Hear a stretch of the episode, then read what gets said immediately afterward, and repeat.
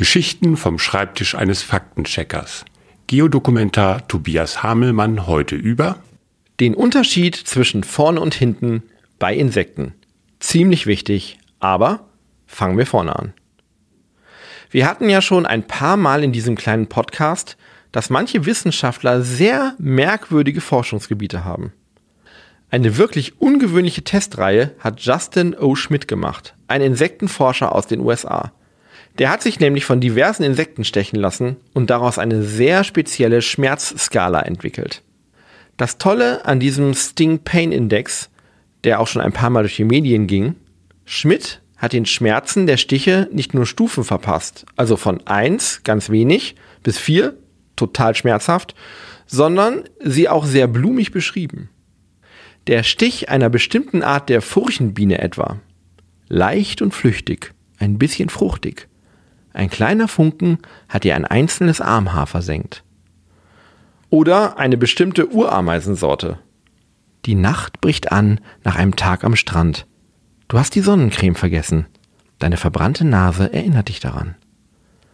Bei der Feldwespenart Synoecea septentrionalis hat Schmidt sogar selbst ein Einsehen.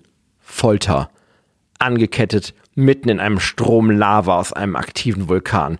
Warum habe ich bloß diese Liste gestartet? Und am schlimmsten trifft es ihn bei der 24-Stunden-Ameise. Purer, intensiver, klarer Schmerz. Als wenn du über brennende Kohle läufst mit einem sieben Zentimeter langen Nagel in deiner Ferse. Und wie komme ich als Faktenchecker darauf? Nein, keine Sorge, wir hatten zwar schon mal einen Text über Schmidt bei Geo, aber ich habe die Insektenstiche nicht ausprobiert.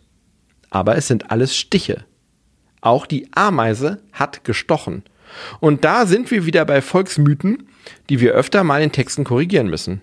Viele Ameisen sind giftig und stechen, sie beißen nicht. Oder zumindest tut ihr Biss nicht so weh. Dafür gibt es Bienenarten, die können gar nicht stechen, aber die beißen dann gerade eben wieder in einem Text über Mittelamerika vorgekommen. In diesem Sinne also, informieren Sie sich lieber, bevor Sie einem Krabbeltier von der falschen Seite kommen.